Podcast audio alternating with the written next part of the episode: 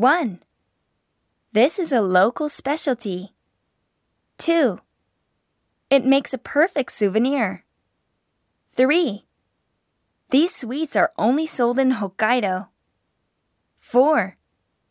Azuki bean jam is in the steam buns. 5. They are wrapped individually.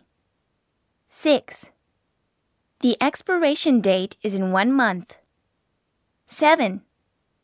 There are 10 pieces in one box. 8. You can drink 5 cups with 1 teaspoonful. 9. The directions are written here. 10. Would you like to try some? 11.